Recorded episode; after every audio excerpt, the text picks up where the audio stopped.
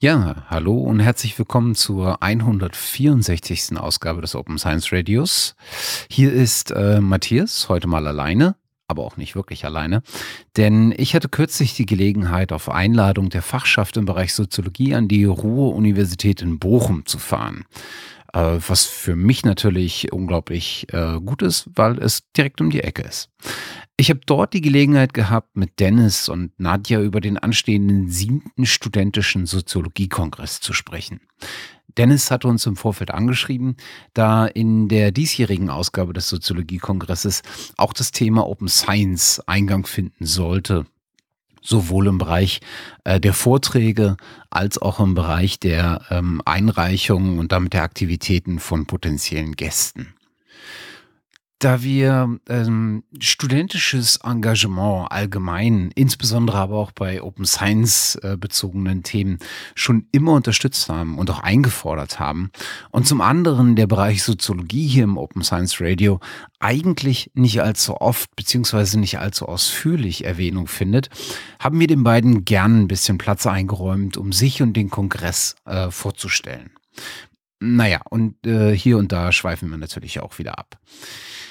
Meine Aufnahmeumstände waren ein bisschen widrig, was mir vor Ort nicht wirklich aufgefallen ist. Entschuldigt also bitte die schlechte Qualität auf meiner Spur.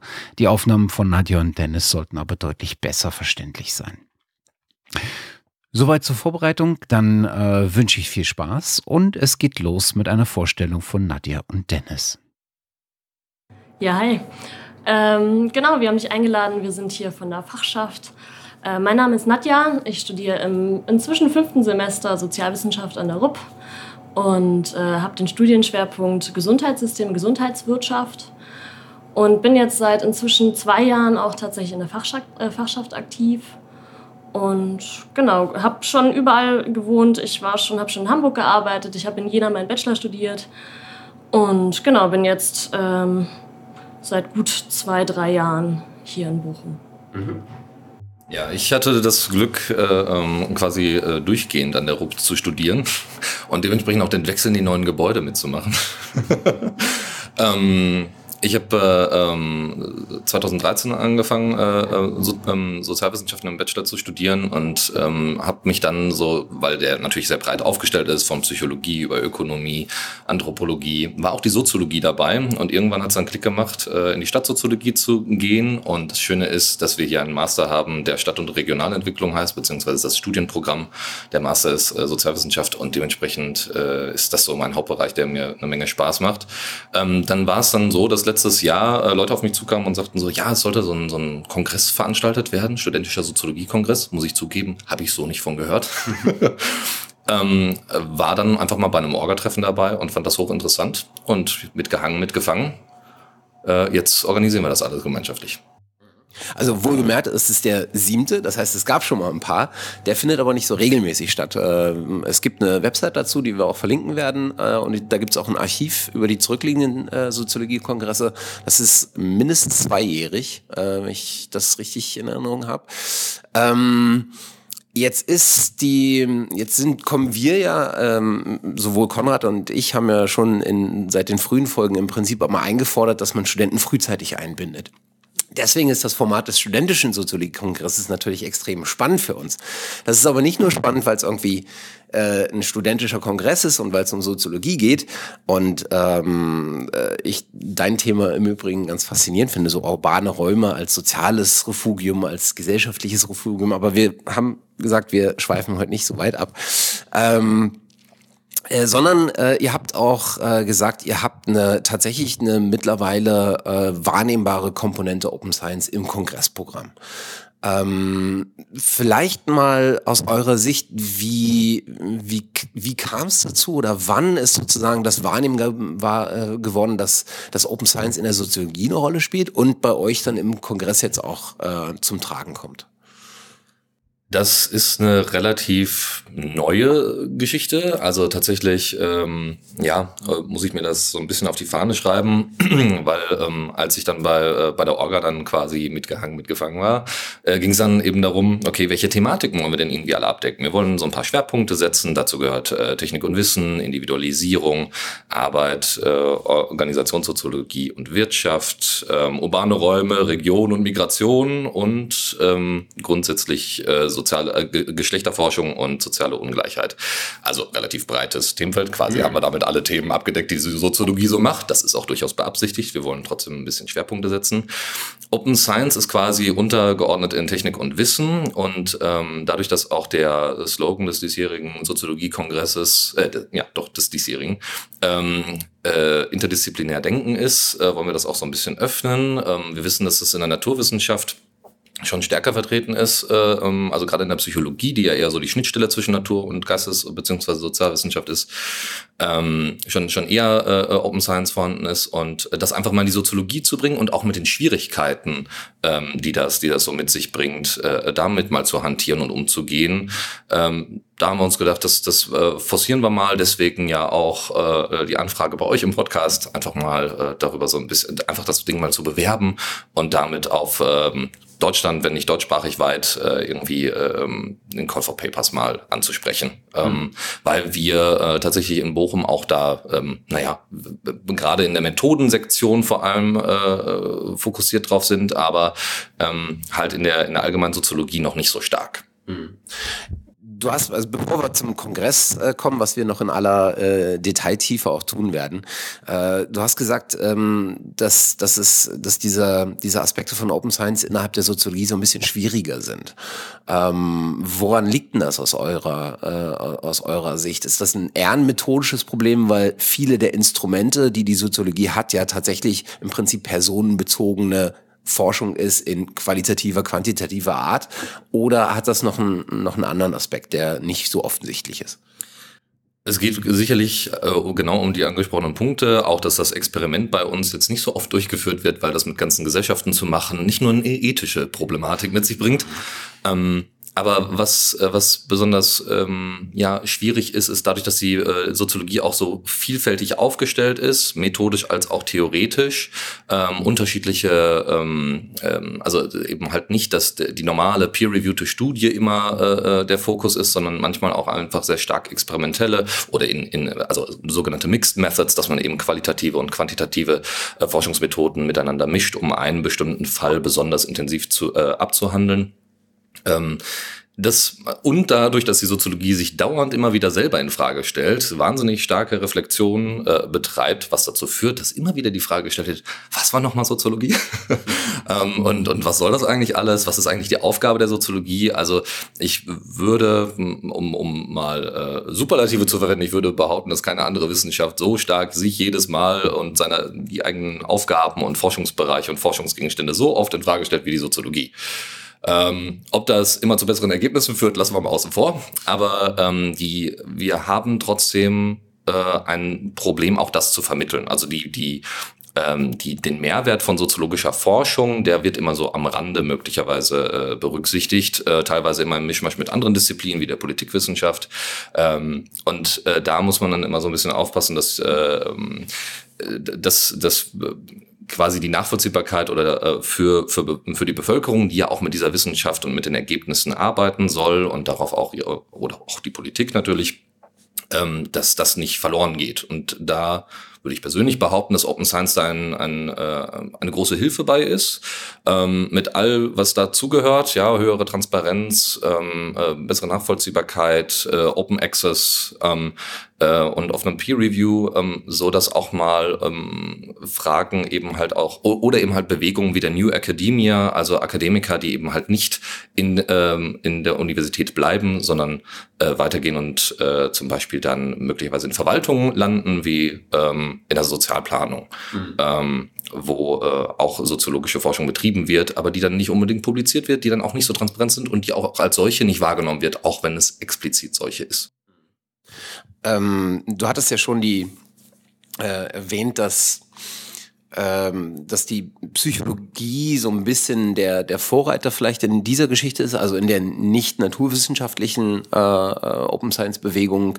Ähm, da spielt ja vor allen Dingen das Thema Reproduzierbarkeit eine große Rolle, ne? dass Studien im Prinzip oder Studienergebnisse vollständig überprüft werden können, nachvollzogen werden können auf Basis der gegebenen Daten. Jetzt ist es ja genau die Datenlage in der Soziologie immer so ein bisschen das, was man mit Vorsicht behandeln sollte, mit gebotener Vorsicht. Ähm, vielleicht ein bisschen übervorsichtig manchmal, weiß ich nicht so genau. Ich habe da nur einen sehr, sehr kleinen Einblick. Ähm, ist, ist das Thema Reproduzierbarkeit eins, was äh, einen bestimmten Stellenwert hat? Oder sind es tatsächlich im Prinzip die eher so Open Science-Themen, die die Arbeitsweise ähm, der Soziologie, äh, wie sie in Zukunft publiziert, wie sie ähm, in Zukunft nach außen arbeitet, äh, in indem sie Projekte darstellt oder ähnliches, ist das eher ein äh, Fokus?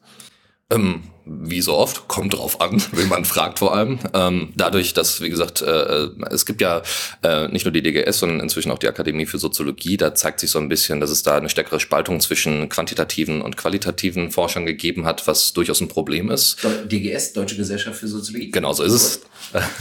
ähm, und genau das ist das, äh, also da zeigt sich auch so ein bisschen, dass es da äh, innerhalb äh, auch Streitigkeiten gibt, ähm, dass da äh, quasi die Methodenvielfalt ähm, so ein bisschen drunter leidet genau diese, diese Streitigkeiten, während die, die Akademie äh, dann eher quantitativ arbeitet und sagt, naja, Reproduzierbarkeit, das kriegen wir in der, in der Soziologie auch schon irgendwie hin, sagen das natürlich die äh, qualitativ Forschenden äh, eher weniger. Ja? Also eine, eine, weiß ich nicht, äh, ähm, bestimmte Bevölkerungsgruppen intensiv zu beforschen oder Familien zu beforschen und das eben halt nicht mit großen Datensätzen, sondern äh, mit, mit Interviews, ja, äh, mit ähm, teilnehmender Beobachtung, ähm, wie bei äh, wie bei ähm, anonymen Alkoholikern da in der, in der Gruppe zum Beispiel mal zu sitzen und da äh, mal zu, zu beforschen und zu, mit zuzuhören, die Leute zu befragen, was bringt das eigentlich alles und so weiter, welche Erfahrungen haben die Leute gemacht.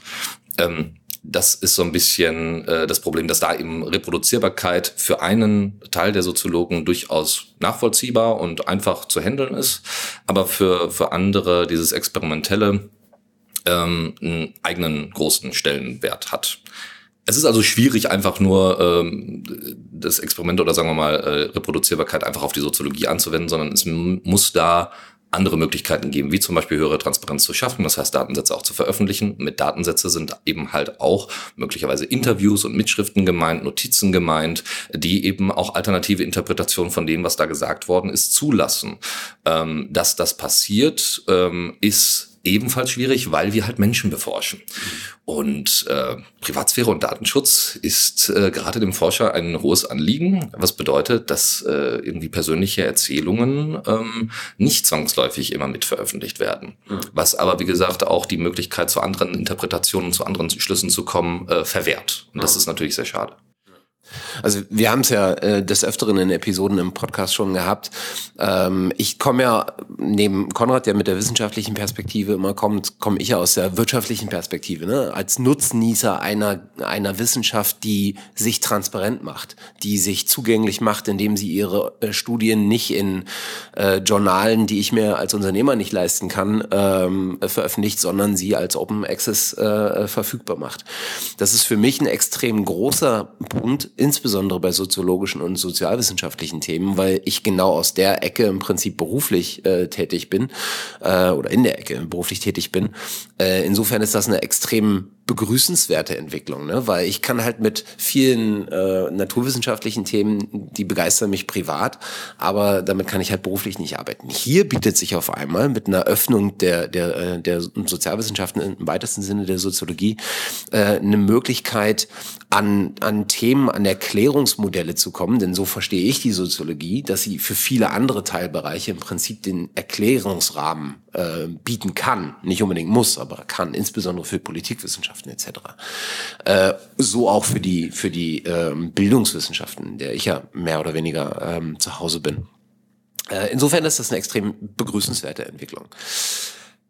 Jetzt bin ich gespannt darauf, was ihr im äh, Kongress abbilden wollt äh, und insbesondere, äh, wie ihr so ein bisschen äh, das Thema Open Science da untergebracht habt oder unterbringen werdet. Denn das ist noch in, im Stehen, äh, mehr oder weniger. Ihr seid sicherlich auf den eher letzteren Zügen der Organisation, aber wir kennen es alle. die Organisation endet meist einen Tag vorm Event, wirklich. Ähm, Sag noch mal die groben Parameter äh, um den Kongress drumherum. Wann geht's los? Bis wann gibt's den äh, Call for Papers etc.? Ja. Ähm, genau, wir werden den Kongress abhalten vom 19. bis 22. September hier in Bochum. Das Ganze läuft unter dem Titel Grenzenlos Leben, interdisziplinär Denken. Mhm. Ähm, genau, wir haben einen Call for Papers veröffentlicht, der läuft jetzt noch bis zum 6. Mai. Wir haben ihn so ein bisschen untergliedert. Die Punkte hast du vorhin schon genannt. Und äh, so werden sich auch dann ähm, die Panels einfach gliedern. Also es wird mehrere Panels nebeneinander geben, also mehrere Räume auch bespielt werden. Und genau, es reichen studentische ähm, Studenten aus ganz Deutschland oder Studierende aus ganz Deutschland irgendwie ihre Abstracts ein und wir werden die jetzt sichten nach dem 6. Mai und uns dann zurückmelden und das dann ähm, gemäß dieser Panels organisieren. Das heißt, ähm, ihr äh, Studenten im weitesten Sinne betrifft, ist eigentlich egal, ob Bachelorstudenten, Masterstudenten, Doktoranden wahrscheinlich. Also es wird so sein, dass Studierende bevorzugt behandelt werden. Mhm. ist ein studentischer Soziologiekongress. Ähm, so soll es auch bleiben. Ähm, das heißt aber nicht, dass auch unfertige Arbeiten und auch Doktorandinnen sich auch bei uns melden können, Abstracts einreichen können und werden gucken, wie sich das so aufteilt. Wir achten darauf, dass wir ein ausgeglichenes Geschlechterverhältnis haben. Das ist uns wichtig. Und genau, wir werden auch noch unterschiedliche andere kleine Aspekte ähm, irgendwie mit reinbringen, dass wir das so fair und angenehm für alle wie möglich gestalten können. Aber erstmal können sich alle bei uns melden, auf jeden Fall. Okay. Ich vermute, dass ihr das Thema Open Science ein bisschen äh, insbesondere in, ähm, in dem Bereich Vorträge oder Keynotes oder ähnliches äh, untergebracht habt aber wahrscheinlich auch nichts dagegen habt, wenn das Thema in einem, äh, in einem eingereichten Paper behandelt wird. Ganz im Gegenteil. Auf jeden Fall sollten uns gerne Abstracts erreichen oder Papers erreichen, wo ähm, genau das Thema ist. Also wir denken auch unter anderem, es ist ja ganz nett, was die Wissenschaft sonst so ähm, uns jetzt dazu bietet, aber studentische Vertreterinnen haben halt häufig nochmal neue Ideen, können das Ganze aus einem anderen Blickwinkel betrachten und da sind wir halt noch sehr neugierig, was dabei rauskommt was äh, ähm, ihr hattet, ähm, ich weiß nicht, ob wir es jetzt schon gesagt haben äh, oder ob wir es im, im Vorfeld äh, bloß diskutiert hatten. Ihr habt unter anderem durchaus auch eine bekannte Persönlichkeit äh, im, im Keynote-Programm. Ähm, vielleicht könnt ihr da noch mal was sagen, wie es dazu kam und ähm, wo man vielleicht das Thema anderweitig im, im Kongressprogramm vielleicht absehbar schon findet. Genau, wir haben nicht nur äh, ähm, studentische Beiträge, die wir natürlich jetzt äh, über den Call for Papers äh, reinholen, sondern wir haben explizit auch Keynote-Speaker. Das ist so aus einer Tradition heraus entstanden der vergangenen äh, Kongresse. Ähm, dazu gehören unter anderem Margit Fauser, Stefan Hirschhauer, äh, Sandrine Guckelberger und Nate Bresnau. Und Nate Bresnau hat äh, an der Uni Mannheim äh, Anfang des Jahres äh, den äh, Open Social Science äh, oder die Open Social Science Conference äh, abgehalten und organisiert. Ähm, ist selber Soziologe, äh, macht auch äh, grundsätzlich äh, Forschung zu sozialer Ungleichheit und ihn haben wir äh, netterweise gewinnen können für unsere Veranstaltung und der wird dann entsprechend über äh, Open Science in der, speziell in der Soziologie äh, referieren. Cool. Ähm, das Ganze ist eine Eintagesveranstaltung, wenn ich es richtig verstanden habe. Zwei Tage. Ach, verdammt. noch jetzt, viel mehr. Ey, noch viel ähm, mehr. Dreieinhalb könnte man sagen, beziehungsweise es geht am Donnerstagabend los, also am 19. September. Ähm, ab 16 Uhr wird die Anmeldung sein, dann äh, ist da ein kleiner Auftakt geplant. Die Universität stellt sich natürlich vor, beziehungsweise mhm. unsere Fakultät stellt sich vor. Und äh, dann geht's weiter bis Sonntagmittag letztendlich. Also der Freitag und der Samstag sind dicht voll, mit dazwischen ausreichend Pausen, das ist uns wichtig. Für Verpflegung ist auch schon gesorgt. Und genau, dann geht's bis Sonntag, so gegen eins werden wir wahrscheinlich fertig sein. Wow, Respekt. Ähm, äh, aus eurer Erfahrung ähm, und vielleicht ein bisschen Prospektiv, wie viele Leute erwartet ihr grob? Ja, da sind wir auch selbst sehr gespannt. ähm, von den letzten Kongressen können wir sagen, so zwischen 250 und 300 interessierte Studierende aus ganz Deutschland sind wahrscheinlich dann auf dem Weg zu uns. Wow, das, das ist schon ziemlich cool. Habt ihr einen Überblick darüber, was sich so im Nachgang zu so einer, äh, zu so einer Konferenz, zu so, einem, zu so einer studentischen Konferenz vielleicht entwickelt? Weil ich meine, die Konferenzen, die wir üblicherweise begleiten oder die Veranstaltungen, die wir üblicherweise begleiten, das sind vor allen Dingen das Barcamp Open Science, die Open Science Conference und ähm, äh, dank der Community eigentlich immer wieder ähm, die Wikisite als größte globale Konferenz, äh, wenn ich es richtig, äh, richtig in Erinnerung habe für das Thema Open Citation ähm, ähm, und die dahingehende Nutzung der Wikipedia. Ähm, da merkt man immer wieder, dass sich im Nachgang vielleicht weniger von der Open Science Conference, weil das so ein bisschen auf dem eher politischen Level angesiedelt ist, aber insbesondere zum Barcamp und zur Wikisite immer wieder auch neue Projekte äh, entwickeln. Könnt ihr sowas beobachten äh, beim, beim Soziologiekongress? Da müssen wir den Soziologiekongress, glaube ich, erstmal abhalten, bevor wir das wissen. Achso, aus der Vergangenheit kann man da jetzt noch nichts. Naja, ich glaube schon, dass gerade so diese Vernetzung, die halt auf solchen Kongressen passiert, irgendwie ja.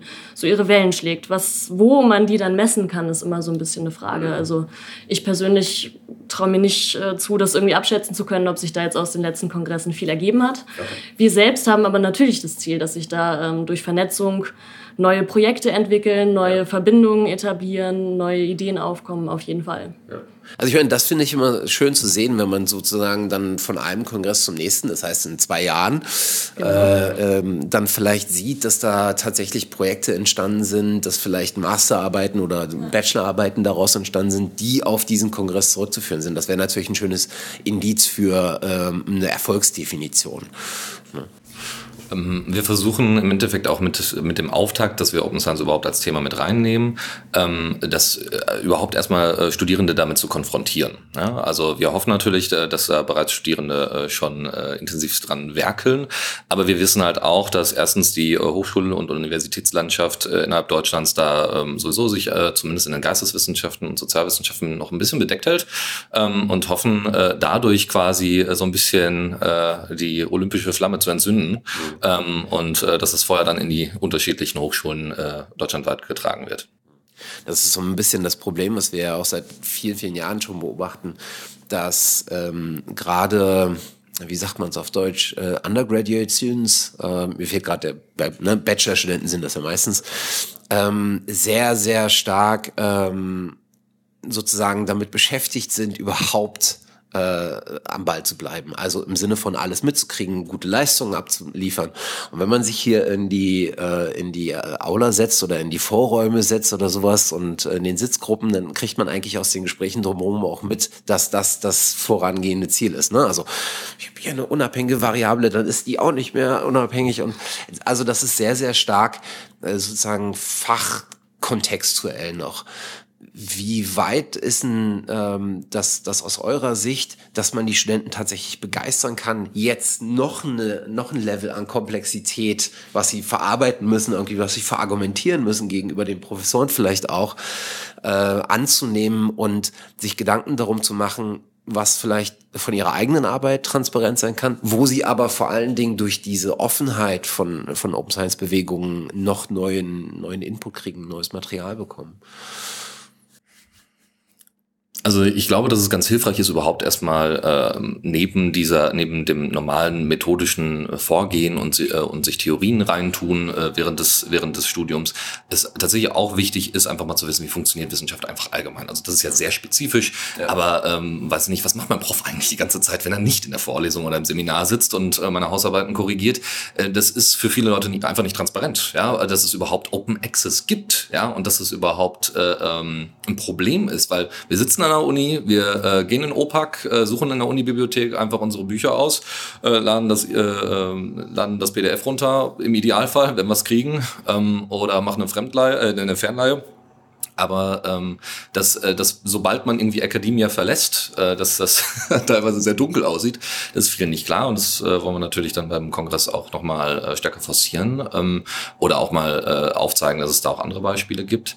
Ähm, wir glauben, dass das tatsächlich äh, hilft, äh, genau diesen Rahmen kennenzulernen, eben äh, äh, transparente Methodiken und so weiter kennenzulernen oder Open Science an sich als Thematik kennenzulernen, um erstens etwas zu haben, worauf man referieren kann in seiner späteren Arbeit, ob man dann eben in die Verwaltung geht oder äh, in andere Bereiche, auch im Personalmanagement kann man sicherlich Open Science auch gut verwenden. Ähm, und selber umsetzen äh, einfach, dass, äh, dass man quasi auch weiß, dass es da ganz viele Leute gibt, die da schon Vorarbeit geleistet haben.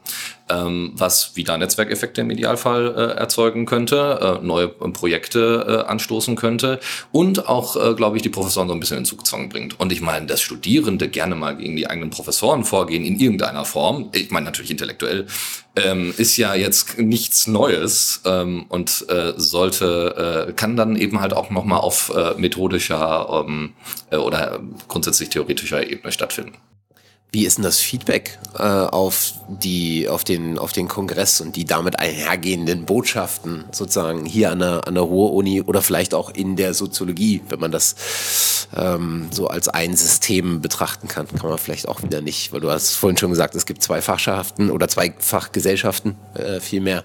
Dementsprechend gibt es wahrscheinlich auch so ein bisschen zwei Lager, die mehr oder weniger disjunkt sind. Habt ihr, habt, kriegt ihr Feedback oder äh, von, von Professoren, die das vielleicht im Auge haben, äh, was ihr da treibt? Oder ist das tatsächlich so, eine, äh, so ein studentischer Selbstläufer, ohne das despektierlich zu meinen, dass das gar nicht so sehr eine Rolle spielt? Also was wir auf jeden Fall erfahren, ist ganz viel Zuspruch von unseren Professorinnen hier vor Ort. Das mhm. auf jeden Fall. Also wir haben eine Menge Unterstützung ähm, hier von der Fakultät, äh, die uns ähm, entgegengebracht wird. Ähm, dazu muss man aber auch sagen, wie weit das jetzt inhaltlich gekoppelt ist, ähm, mhm. lässt sich natürlich nicht sagen. Ne? Also wir sind relativ frei in unserer Gestaltung oder sind frei in unserer Gestaltung und planen hier halt ähm, das, was wir für richtig und gut halten. Ja. Und ähm, sind natürlich auf Hilfe angewiesen und die, wie gesagt, bekommen wir auch. Aber wie weit da schon durchgedrungen ist, was wir jetzt im Einzelnen machen werden und was das eventuell für Ausschläge haben könnte für etwaige Professorinnen oder die Soziologie allgemein, das ist vielleicht eine Frage, die so auch noch gar nicht beantwortet wurde an vielen Stellen oder über die vielleicht auch noch nicht nachgedacht wurde. Das ist bei dem Call for Papers ja auch schon äh, das äh, Datum, äh, was wir schon erweitert haben, weil wir halt auch da bei den, äh, bei den rankommenden äh, ähm, Abstracts gemerkt haben, dass es da zumindest eine thematische Schieflage gibt. Und deswegen versuchen wir das äh, jetzt in Zukunft bis zum, zum Datum auch nochmal äh, ein bisschen stärker zu forcieren und äh, klar zu machen. Es gibt auch noch andere Themen. ähm, ich kann das durchaus sagen, ähm, im Moment haben wir ein durchaus stärkeres Gewicht bei der Geschlechterforschung, was uns sehr freut, weil wir damit äh, wahnsinnig diverse aufgestellte äh, Rubrik einfach haben, die wir äh, auch gerne abdecken wollen. Mhm. Aber wir wollen natürlich alle anderen äh, thematischen Schwerpunkte da auch nicht außen vor lassen und ähm, bemühen uns deswegen, natürlich hier in der Fakultät auch, aber auch äh, an anderen Hochschulen entsprechend Werbung dafür zu machen, da mal andere Thematiken auch noch mit reinzubringen. Ich meine, ihr habt ja die Unterstützung der, der äh, Deutschen Gesellschaft für Soziologie, so ich verstanden habe, die ja wiederum auch eine eigene Konferenz oder Fachtagung macht. Das heißt also, vielleicht gibt es da so, so ein bisschen diesen Grassroot-Effekt, dass man aus der studentischen Perspektive die Botschaft sendet und dann die auch gehört wird, weil die Unterstützung ist ja da, was ja ganz wünschenswert wäre. Ne? Weil ich denke, niemand äh, kann was dagegen sagen, dass die Öffnung diese, des, des, des äh, Themenbereichs Soziologie irgendwie irgendjemandem schadhaft wäre. Insofern. Wir wollen auch, äh, dass quasi der Kongress halt auch lange nachwirkt. Ja, ob sich jetzt Netzwerke entwickeln, wissen wir nicht, hoffen wir natürlich. Aber äh, wir, wir werden äh, auf jeden Fall bei den Keynote-Speakern äh, werden wir Aufnahmen tätigen ähm, und wir werden auch äh, natürlich alle alle Vortragende äh, darum bitten, äh, ihre zumindest Folien oder möglicherweise auch erstmal nur die Abstracts, dass man wenigstens Ansprechpartner für die entsprechenden Themen hat, äh, dass wir die veröffentlichen dürfen, ähm, so dass so ein bisschen äh, transparent, also dass dass man einfach weiß, wen muss ich denn ansprechen, wer hat sich sich denn schon mit der Thematik beschäftigt? Und das weiß dann im Idealfall auch äh, der eine Prof, der sich dann damit beschäftigt äh, und der vielleicht auch ja. noch eine Doktorandenstelle gerade frei hat. Ja, stimmt. Ich meine, Eigenwerbung ist ja immer ein äh, nicht geringer Teil ne, des Ganzen. Ähm, also ihr habt den Call for Papers bis zum 6. Mai noch geöffnet. Das heißt, es gibt eine, äh, es gibt eine Plattform, wo man das einreichen kann oder ähm, geht per Mail an euch? Äh, genau, einfach per Mail an uns. Wir haben der, der Koffer Papers gibt es im PDF-Format als auch einfach komplett ausgeschrieben auf der Webseite bei uns, soziologiekongress.de. Mhm. Ähm, und dort äh, findet man quasi alle Informationen, äh, gerne auch, äh, wenn irgendwelche Sachen benötigt werden oder ein besonderes Format äh, stattfinden soll. Also wir sind jetzt erstmal ausgelegt auf normale Vortragsweise, aber wenn wir wissen, dass das ein bisschen speziellere Vortragsart und Weise sein soll oder ein Austausch oder eine Diskussion stärker im Fokus mit einem kleinen Input liegt, dann kann man sicherlich da auch auch noch mal ein bisschen flexibler sein. Äh, wir wollen, wie gesagt, da keine Schranken den Vortragenden äh, äh, ähm, einrichten, äh, sondern äh, das so weit öffnen, soweit es irgendwie geht, damit es für alle hier ein angenehmer äh, Kongress ist. Okay, dann sehe ich ein, äh, zumindest äh, die Chance auf ein äh, Gespräch nach dem Kongress. Äh, dann würde ich nämlich gerne eure Erfahrungen nochmal äh, ein, einholen äh, wie es so gelaufen ist und wie vielleicht das Thema tatsächlich auch dann verankert ist und, und wahrgenommen wird. Äh, das ist ja immer spannend äh, für uns auch zu sehen, wo dieses Thema eigentlich landet und äh, wer, wer dafür auf einmal empfänglich wird. Ähm, und ich denke, das ist für uns, äh, ist gerade auch die studentische Zielgruppe eine, die äh, mit mitnichten unrelevant ist. Ja. Ähm, vielleicht noch einmal kurz den, den Bogen. Es gibt im, gerade in den Naturwissenschaften, die so ein, ich will jetzt nicht sagen, ein Stückchen weiter sind im Bereich Open Science, aber zumindest das für sich als einen, äh, einen validen Weg schon äh, etwas früher erkannt haben ähm, gibt es durchaus auch immer mehr entstehende Journale, gerade äh, reine Online-Journale, ähm, die darauf abzielen, auch Studenten äh, den Raum zu geben, ihre Arbeiten schon zu veröffentlichen. Ne? PeerJ hatte da äh, schon sehr, sehr früh, schon vor Jahren, äh, so, mal so ein Undergraduate Journal äh, gemacht. Äh, seht ihr da äh, in der Soziologie Platz für sowas auch oder gibt es sowas vielleicht schon? Also Platz ist da sicherlich. Es gibt das äh, Soziologie-Magazin, wenn mich nicht alles täuscht, äh, ähm, und glaube ich auch noch mal ein separates, äh, äh separate Publikationswerk. ich glaube vom Buderich Verlag. Ähm, ich glaube, die sind sogar beide vom Buderich Verlag. Ansonsten muss man tatsächlich sagen, dass viele Blogs ganz großartige ähm, ganz großartige Publikationen, äh, also Beiträge und so weiter haben, die ja, sagen wir mal, in der breiten äh, Wissenschaft vielleicht nicht so anerkannt sind, weil ja auch dann kein Peer Review stattfindet, zugegeben aber ähm, die oft interessante Debatten und, und Interviews mitliefern, die eben halt auch Open Science Thematiken äh, ansprechen. Mir fällt übrigens gerade natürlich jetzt speziell bei der bei der sagen wir mal stadtsoziologischen äh, beim stadtsoziologischen Bereich gibt es da ein äh, Magazin, äh, das heißt Suburban und das wird äh, rein äh, digital publiziert, ähm, eben mit entsprechenden Beiträgen von Professoren ähm, und ist sicherlich für viele Leute interessant, die jetzt speziell in diesem äh, spez äh, spezifischen soziologischen Bereich unterwegs sind. Also auch da wäre noch ein bisschen Platz einfach für Studenten jetzt schon äh, die so ein bisschen den Raum auch mal zu schaffen, schon vielleicht, wer will natürlich äh, in die Veröffentlichung zu gehen. Ne? Weil ich finde gerade das spannend, weil gerade gerade die Veröffentlichung, ähm, die ja das nur eine Spitze des gesamten Forschungsaufwands äh, ist, die des gesamten Forschungsprojekts ist, ähm, die aber einen immer wieder dazu zwingt, das Thema mal so aufzubereiten, dass es in einer gewissen Kürze auch verstanden werden kann. Also und diesen diesen ureigenen Auftrag von ich muss man das Thema, was ich beforsche, ja auch irgendwie kommunizieren und verständlich machen, damit es äh, damit es ähm, damit es in der Gesellschaft auch ankommt. Äh, das fände ich immer schade oder das finde ich allgemein schade, damit zu warten, bis man äh, die Studenten als Doktoranden äh, gewonnen hat und sie dann auf einmal zu zwingen, zu veröffentlichen und ihnen das aber vorher nicht als, als Spielfeld mal zur Verfügung zu stellen.